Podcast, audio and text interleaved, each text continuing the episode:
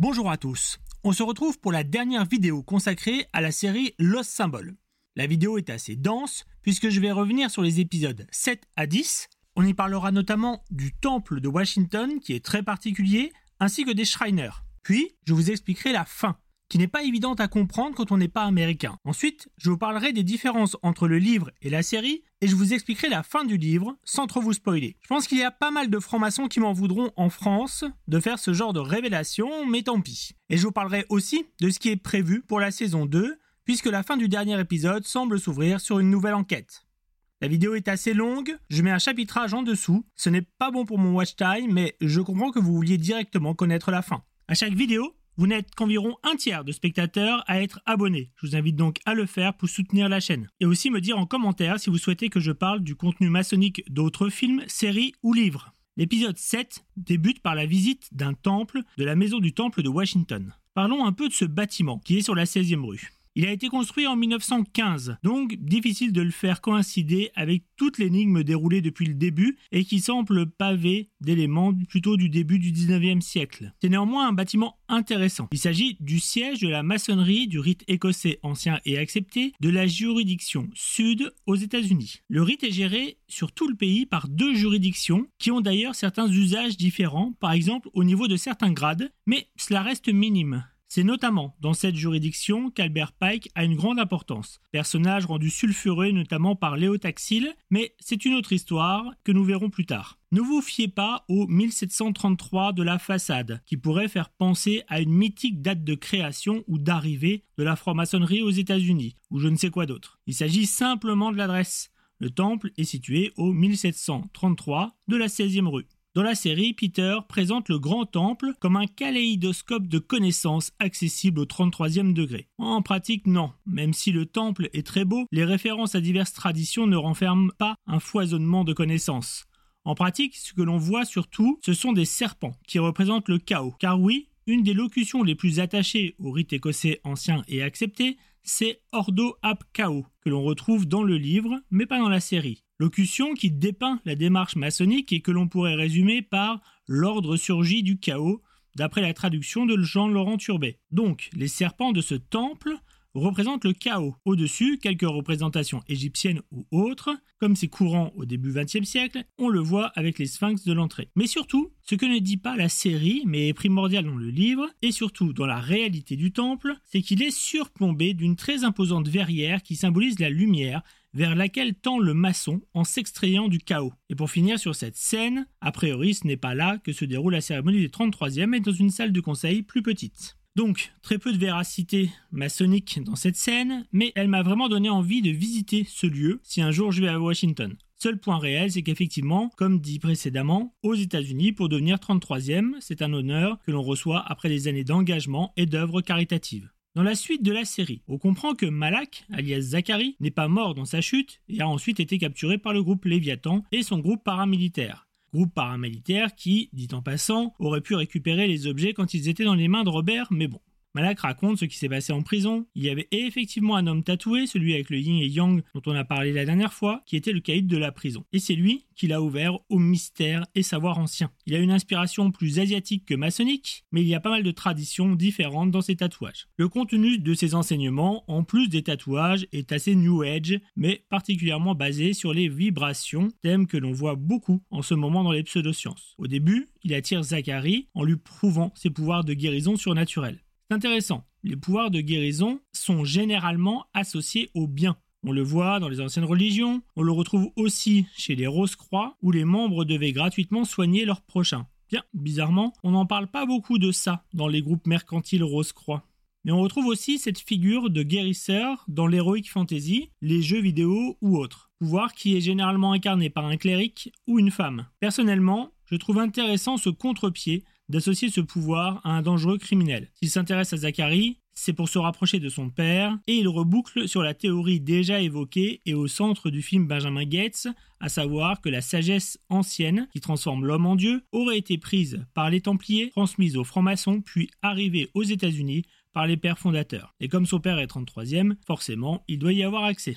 Dans l'épisode, on a de vagues explications sur pourquoi Peter n'a pas fait sortir son fils de prison et il apparaît moins méchant qu'on ne le pensait, il reconnaît ses erreurs, il est allé voir Zachary en prison et finalement c'est ce dernier qui est moins victime qu'il n'y paraît et qui souhaite rester en prison. On a aussi l'explication de la fausse mort de Zachary en prison, son évasion et le fait qu'il n'ait rien compris au plan de son maître. C'est étonnant qu'il soit aussi nul, aussi peu préparé, mais ensuite, par lui-même, il va réussir à percer de nombreux secrets de différentes cultures. C'est certainement ça le plus magique dans toute cette histoire, le niveau intellectuel de Zachary à sa sortie de prison et son niveau trois ans plus tard. Et justement, on voit son parcours en trois ans. Sa retraite, sa chirurgie esthétique, ses injections d'hormones de croissance, son entraînement physique, ses tatouages, sa lecture de livres, etc. On en sait peu sur ses lectures. Le premier livre semble un livre très grand public qui présente diverses sociétés ésotériques. On voit la maçonnerie notamment et les Rose-Croix. Les autres livres, plus difficiles à dire. J'aimerais vous dire qu'il apprend les grades par lui-même, mais toutes les représentations que l'on voit sur la franc-maçonnerie ne dépassent jamais le troisième grade, celui de maître. On est loin des savoirs des 33e. Bref, on n'en saura pas plus, mais après trois ans, sa transformation est accomplie. Je pense à tous les érudits qui ont consacré des années, voire toute leur vie, à l'étude de divers courants ésotériques et qui, au mieux, au bout de trois ans, ont compris qu'il n'avait rien compris. Lui, au bout de trois ans, il sait se générer comme Wolverine, faire sortir des objets de son corps comme Spike et semble connaître quasiment tous les secrets du monde. On dirait une pub pour du MLM sur le net. Bon, après tous ces flashbacks, Malak s'évade et laisse l'agent Sato quasiment morte. Dans l'épisode 8, Malak maîtrise tellement bien les sciences anciennes et nouvelles qu'il a réussi à hacker le groupe Léviathan quand il était leur prisonnier.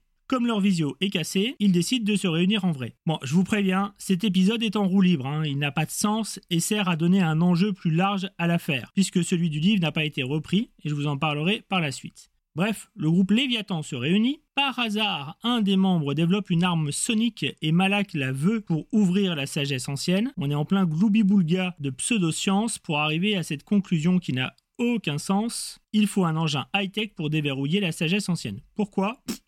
On ne sait pas. Et le groupe Léviathan se dit que ce serait une bonne idée de confier cette arme au psychopathe qui a enlevé Peter. Mais attendez, l'objectif de ce groupe c'était pas de protéger le secret? Là, ils donnent carrément la clé du secret et au passage une arme high-tech à leur principal ennemi. C'est le ransomware le plus rentable de l'histoire. Vraiment, c'est le passage et l'épisode les plus bêtes de la série. Au passage, on apprend que c'est la mère naïve de Zachary qui a financé ses trois dernières années de cavale et formation. Elle se fait tuer au passage et de leur côté, Robert et Catherine récupèrent la pyramide et la pierre de fête. Le résumé est court car objectivement il se passe pas grand chose dans cet épisode et rien de vraiment maçonnique sur lequel s'arrêter. L'épisode se termine sur le patron de la CIA qui fait venir le mentor de Zachary. Dans l'épisode 9, on reprend enfin l'énigme qui s'était arrêtée sur la phrase qui indiquait que tout serait révélé au 33e degré et l'indice d'Isaac Newton. Ils comprennent que l'indice fait référence à l'échelle de température de Newton échelle qui existe vraiment. Il y a d'ailleurs plusieurs échelles de température. En France, on utilise l'échelle Celsius, aux États-Unis, la Fahrenheit, mais il existe aussi l'échelle Kelvin et effectivement l'échelle Newton, où le 33e degré correspond à l'ébullition de l'eau, soit les 100 degrés Celsius que l'on connaît. Il décide donc de faire bouillir la pyramide. Bon, la relation est étrange, mais c'est dans le livre aussi. En faisant ça, sur la pierre de fête, on voit apparaître 8 Franklin Square. Et tout de suite, ils pensent à une adresse. Comme ils ont une adresse, qui devrait être celle du portail, ils décident de tendre un piège à Malak avec la CIA. Entre-temps, en plus de l'arme high-tech, Malak s'est procuré un couteau qui émet une vibration particulière sur laquelle il règle l'arme high-tech sans beaucoup plus de précision. Il se trouve que le 8 Franklin Square est une adresse où se trouve un temple maçonnique. Pas n'importe lequel, celui des Shriners. Vous voyez, son architecture est très particulière. C'est un groupe paramaçonnique, caritatif, qui s'inspire de la mystique soufie, mais aussi et surtout d'une vision romancée des pays arabes telle qu'on pourrait la voir dans les mille et une nuits. Avant, on n'y accédait qu'après avoir passé le 32e degré du rite écossais ancien et accepté, ou le 15e grade du rite d'York. Mais cela ne semble plus être le cas. Vous vous demandez quelles occupations mystiques et ésotériques ils ont eh bien en fait, leur but est uniquement caritatif. Ils financent une vingtaine d'hôpitaux aux États-Unis et aident à l'organisation des Oscars. Ils récoltent des fonds notamment en organisant des spectacles de cirque et participent à des parades costumées et dans des petites voitures. On est loin du groupe mystérieux et ésotérique que l'on pourrait imaginer au premier abord. Et il y a un groupe encore plus secret lié à eux. En effet, il y a un ordre qui ne recrute que parmi les Shriners, et je vous rappelle que jusqu'à il y a peu, il fallait être 32e pour être Shriner. Et ce groupe encore plus mystérieux, c'est l'ordre royal des Jesters, ou ordre royal des bouffons, qui est juste une organisation pour s'amuser et au passage se moquer un peu des termes pompeux des grades. Oui, les maçons savent aussi rire d'eux-mêmes. Dans la série, le piège est tendu à Malak au Almas Temple. Il est attrapé, mais nouveau rebondissement dont on se serait bien passé, Robert, Peter et Catherine sont trahis par le patron de la CIA, dont on comprend toujours pas la motivation si ce n'est récupérer le pouvoir. Ce dernier amène sur place le mentor de Zachary, le fameux Zamaya, qui en fait s'appelle Benjamin York. Quoi?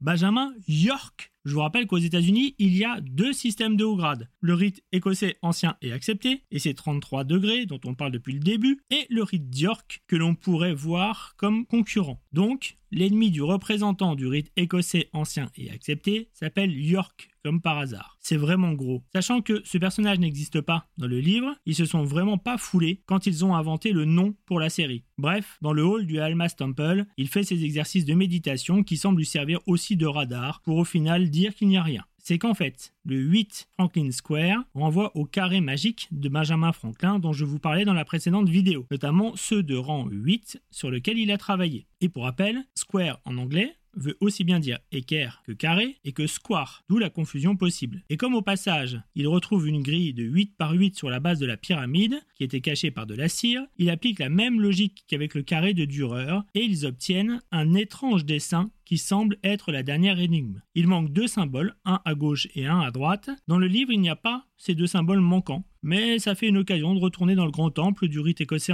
du rite écossais ancien et accepté, après s'être une nouvelle fois évadé. Ils y entrent comme dans un moulin. D'après Peter, c'est parce qu'il est maître maçon et qu'il a le code du digicode. Mouais, j'ai des doutes. Hein. Quand je vois la difficulté à rentrer au siège du Grand Orient de France en pleine journée si tu as oublié ton passeport maçonnique, j'ai vraiment des doutes sur son affirmation.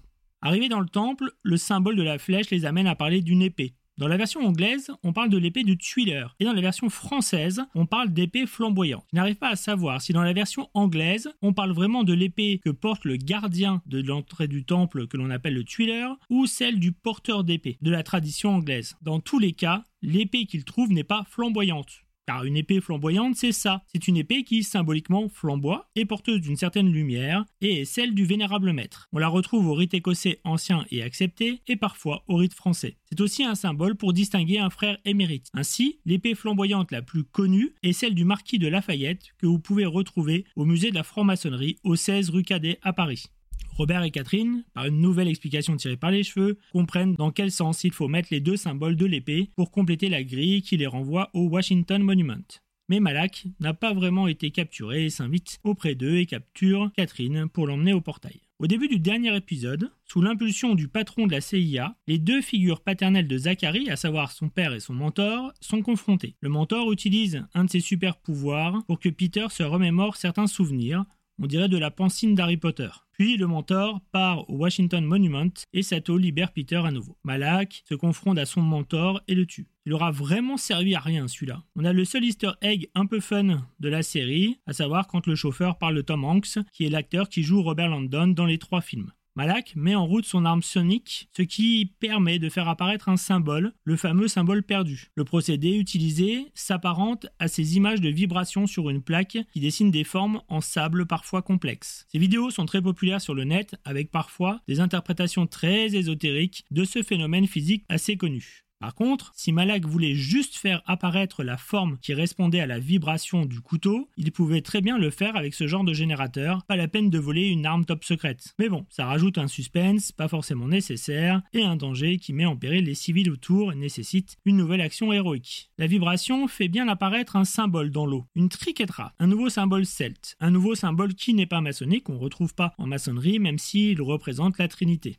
Mais on aime bien ce symbole dans la pop culture pour représenter quelque chose de mystique. C'est pas pour rien qu'on le retrouve en couverture du livre des ombres dans Charmed. Ensuite, Malak est confronté à son père. Il sort le couteau et explique que c'est la dague de l'Akeda, couteau qu'Abraham aurait utilisé pour le sacrifice de son fils Isaac, demandé par Dieu, et qui aurait été forgé dans le fer d'une météorite. Dague qui n'a donc jamais été utilisée. Et l'on comprend qu'il ne veut pas s'en servir pour tuer son père, mais pour que son père le tue, comme Abraham devait tuer Isaac. Pour Malak, c'est cette mort rituelique qui lui permettra de renaître avec la sagesse des anciens. Cet ultime rebondissement est car le sujet d'Abraham et de la dague ne sont pas évoqués dans les neuf premiers épisodes. On a donc du mal à les relier à la sagesse des anciens. Robert nous fait une petite trans mystique et après quelques périples trouve la cornerstone du Washington Monument. C'est justement une des parties les moins bien expliquées de la série, ce qui ne gêne pas trop aux États-Unis où la pratique est connue, mais en France forcément ce n'est pas évident. D'où l'intérêt de vous l'expliquer. C'est quoi une cornerstone ou pierre d'angle? C'est une pierre qui est déposée au début de la construction d'un immeuble au cours d'une cérémonie pour fêter le début de la construction. Aux États-Unis, c'est une cérémonie maçonnique très courante. On représente d'ailleurs souvent Washington dans cette cérémonie pour le Capitole. C'est vraiment très courant. Il y en a eu d'ailleurs pour le socle de la statue de la liberté. Ne vous étonnez donc pas de trouver des symboles maçonniques sur le socle de la statue de la liberté. Et c'est d'ailleurs une pratique encore usitée puisque sur le site de la juridiction sud du rite écossais ancien et accepté, ils invitent à une cérémonie de ce type en 2023. Mais dans ces cérémonies, la pierre qui est posée n'est généralement pas vide. On y laisse des éléments emblématiques de l'époque ou des personnes présentes. C'est une sorte de capsule temporelle comme les Américains le pratiquent quelquefois. Et donc Robert va ouvrir cette pierre d'angle car il sait qu'elle renferme sûrement des objets et que l'on sait que les secrets des anciens sont enterrés dans ce monument. C'est d'ailleurs bizarre que Malak ne fasse pas de même alors que c'est lui au début qui disait que c'était enterré. Pas très logique mais ça s'explique, on en parle juste après quand on comparera avec le livre. Et Robert fait irruption pour dire que le sacrifice ne sert à rien car la sagesse des anciens, il l'a trouvée dans la pierre d'angle. Il s'agit en fait d'une Bible et il précise la Bible du roi Jacques. Il faut savoir que la Bible du roi Jacques est la Bible en vigueur en Angleterre lors de la création de la franc-maçonnerie. Et c'est celle-ci qui est généralement présente dans toutes les loges régulières. C'est aussi dedans que sont pris tous les passages de la Bible qui servent aux cérémonies maçonniques. Une version maçonnique de cette Bible existe, que l'on appelle souvent Bible maçonnique. En pratique, c'est exactement le texte de la Bible du roi Jacques, sans une virgule de plus ou de moins, mais en préambule, il y a quelques éléments maçonniques, notamment des illustrations du temple de Salomon. C'est certainement cette Bible que Robert brandit, indiquant qu'il s'agit d'un mythe, d'une métaphore. Malak devient foudrage et est tué par sa sœur avec la dague. Peter revient ensuite sur cette découverte de la Bible comme sagesse des anciens, que la Bible pourrait renfermer un code, que si elle a traversé le temps malgré les histoires par parfois paradoxal qu'il y a dedans, c'est que les gens sentent qu'il y a un message caché. Et l'on voit que Robert essaiera de déchiffrer ce code.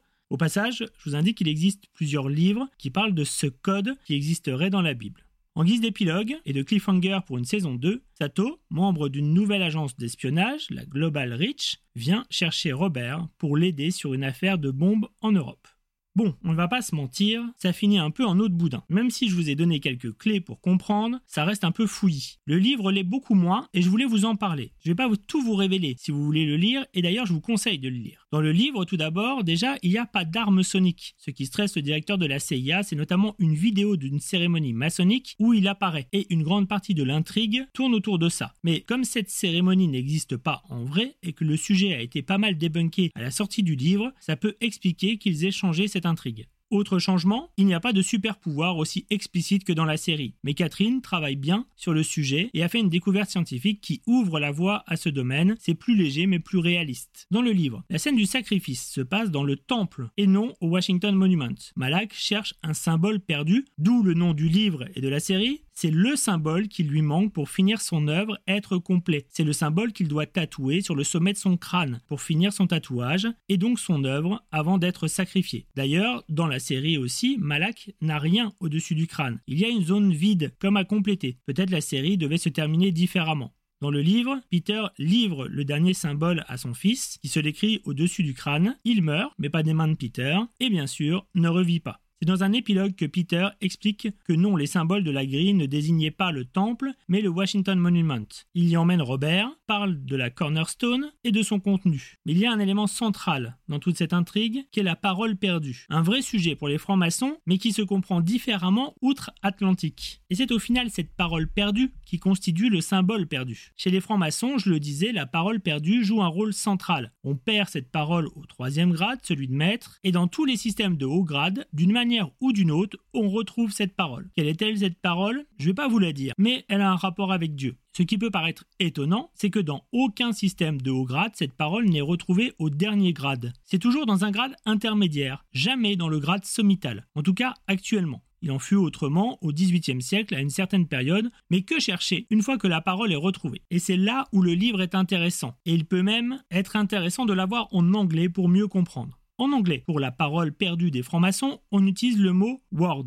On parle aussi de mot du maçon. Le terme word sert aussi à désigner la parole que l'on donne, des instructions, une courte conversation, etc. Mais il est aussi utilisé dans une phrase que tout chrétien connaît, qui est Au commencement était le verbe, qui est la première phrase de l'évangile de Jean. En français, selon les traductions, on utilise le terme verbe ou parole. En anglais, il n'y a qu'un seul usage et c'est le mot word aussi un terme qui désigne Jésus-Christ, puisque plus tard, dans le même chapitre, il est dit que le mot devient chair en la personne de Jésus-Christ. Ce qui peut être une révélation pour un franc-maçon français, surtout athée, l'est beaucoup moins pour un franc-maçon anglais ou américain qui connaît la Bible et pour qui cela sera évident depuis quasiment le début. En tout cas, cette partie-là est beaucoup plus développée dans le livre et je vous invite à le lire si vous souhaitez en apprendre plus sur le sujet, quitte à ne lire que les derniers chapitres du livre.